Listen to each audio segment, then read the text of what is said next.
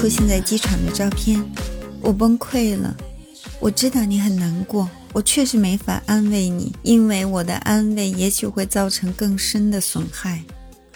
爱宝，回来吧！我每天都生活在痛苦中，对自己的惩罚中，对你情不自禁，对你言不由衷，对自己身不由己。爱宝，对不起。大家好，我是咖喱。听众朋友，没想到吧？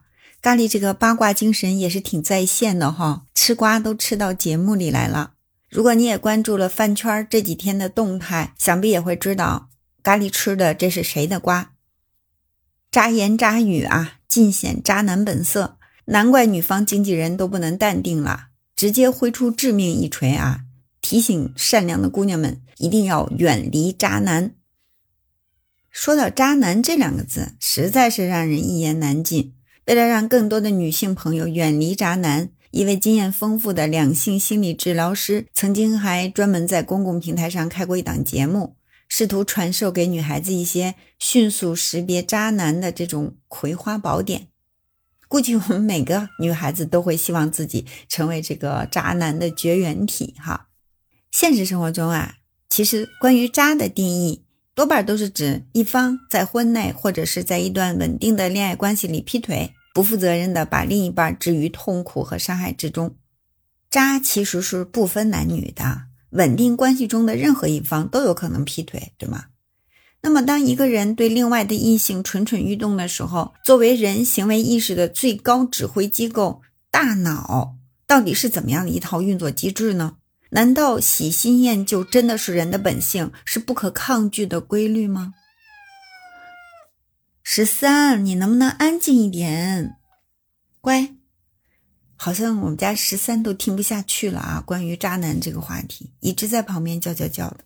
我们接着聊啊，还真有科学家啊就此做了一些研究，给出了大脑的工作机制。咖喱今天在这个节目里啊，就想跟大家好好分享一下。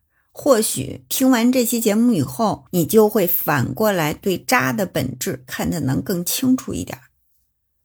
首先呢，咱们先捋一捋啊。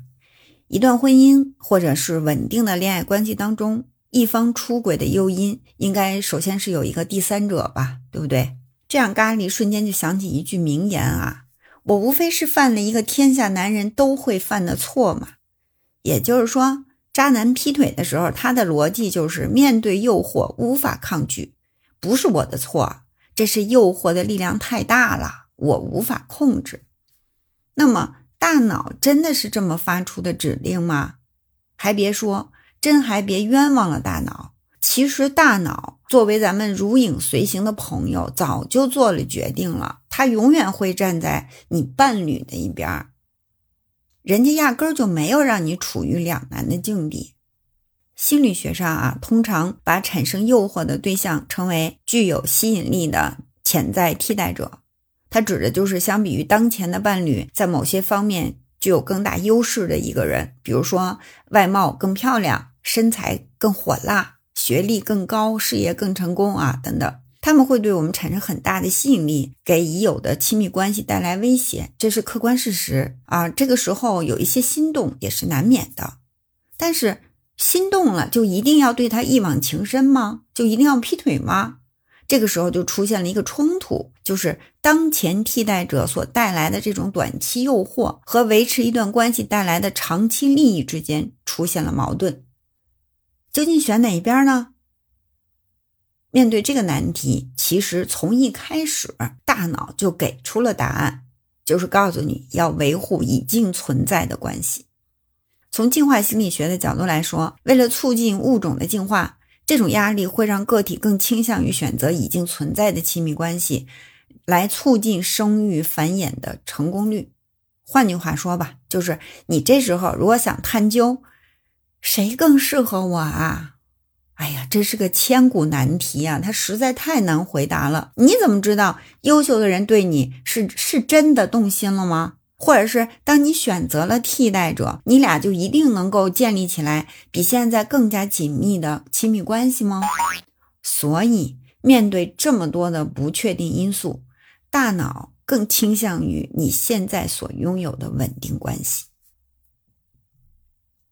同时呢，结束一段恋情的沉默成本也会影响人们对于亲密关系的判断。也就是说，在一段感情里，你付出的越多，同时得到的越多，你就越不愿意轻易结束。这是相互依存理论的核心。它就强调了，在一段关系当中，我们对于伴侣的依赖，强调了当前关系所能带来的积极的结果。毕竟，谁也不愿意。曾经付出很多感情的投资，轻易付之东流吧，对不对？另外呀，不得不说，大脑真的是我们稳定情感关系的捍卫者。为什么这么说呢？你看，我们日常生活中啊，一般这个帅哥美女的回头率都特别高，对吧？影视剧里面，如果想展现女主角的这个颜值，一般这个标配的桥段都是，只见女主角从远处款款而来。一众男人就流着哈喇子给她行注目礼，然后镜头一切，就是一个呃看上去比较不时尚、不美丽啊，比较这个不修边幅的中年妇女啊，拍一下自己老公，然后还急火火的来一句：“看什么看？美女没见过啊！”你看，男人看美女是天经地义的事儿，对吧？老婆再尴尬、再不乐意，那也无可奈何。可是。美国佛罗里达大学乔马内尔教授却发现，对于处在亲密关系当中的人，其实他们对于漂亮脸蛋儿的注意，往往是会受到大脑的抑制的。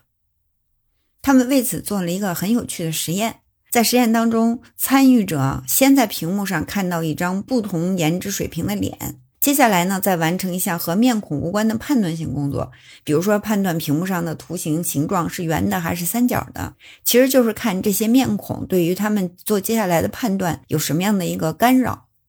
研究表明呢，就是处在恋爱关系当中的人，受到来自有好看异性面孔的影响会更小，甚至呢，在他们眼里啊，这些好看的面孔和一般水平的这个面孔差不多。好，这就是大脑的这个注意过程。结束了这个注意过程以后，我们会把看到的这个漂亮脸蛋儿储存在记忆里。当你回忆的时候呢，大脑这个时候就继续发挥了它这个情感监督者的作用。对于处在亲密关系当中的人，他们会对这些吸引力高的对象产生偏差记忆。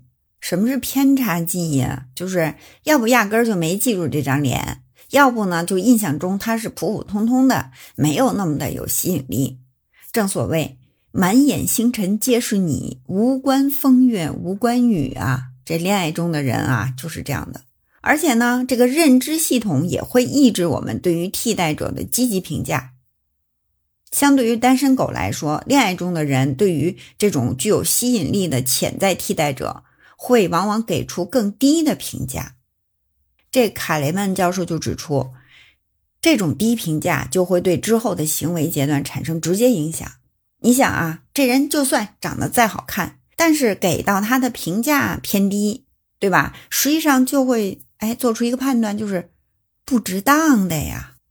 所以，处在亲密关系中的个体会对与异性替代者的互动表现出更低的兴趣，而且抑制自己对于他的浪漫想法。从而呢，就构建了一个对当前亲密关系相对安全的社交环境。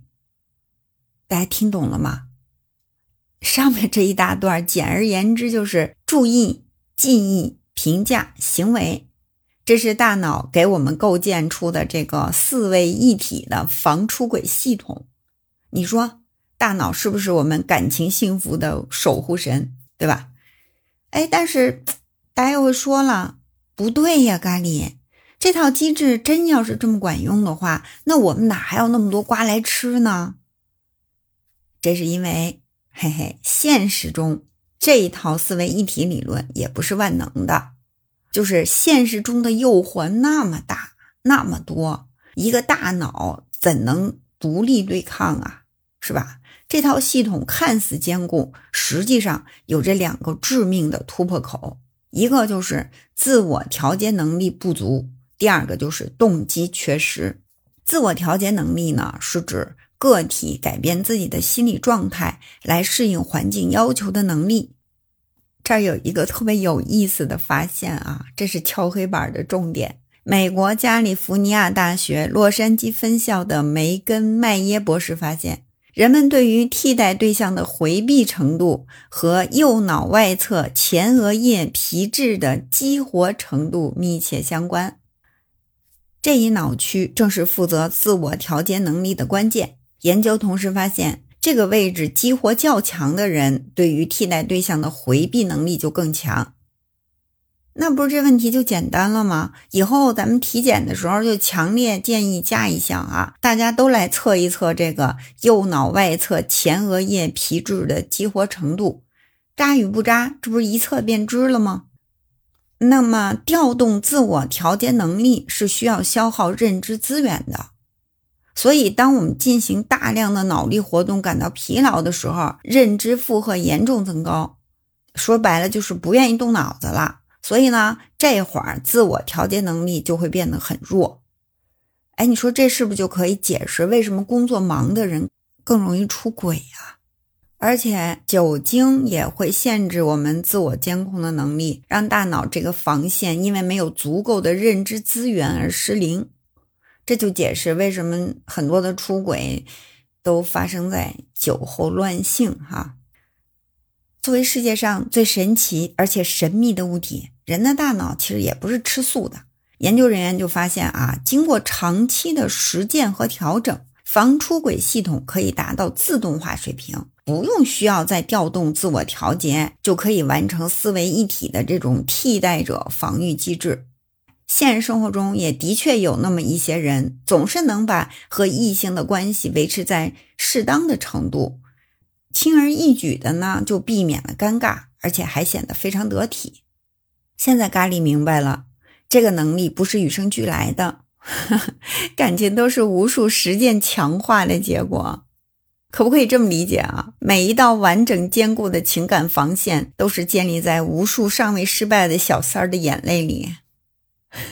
在这千万别说咖喱毒舌。哎，咱们接着聊啊，这开个玩笑。嗯。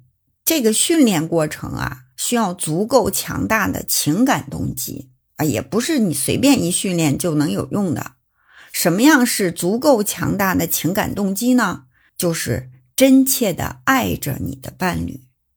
在这套系统中，动机扮演的就是扳机的作用。与他人相处的时候，这种动机就会帮助我们识别潜在的替代者威胁，并且提醒大脑是否需要采取防御措施。如果没有了动机，也就没有了这个扳机，大脑呢也就不会再去激活这个防出轨系统了。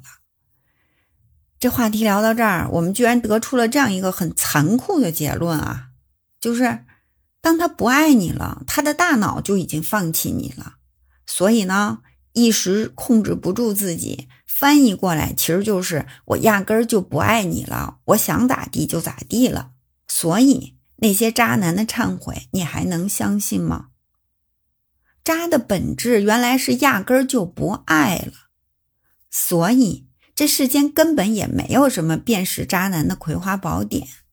找一个真正全心全意爱你的人，连他的大脑都会站在你这一边。关于爱与不爱，这是人类永恒的话题。我们的一生当中，注定就会遇到形形色色的人，会见识生活的各种光怪陆离。但那又怎样呢？咖喱想说，该爱就爱吧，尤其是我们女生，一定要切切实实的感受到被爱，不要自我催眠。如果感受不到爱，那就果断放弃，因为你永远都值得最好的。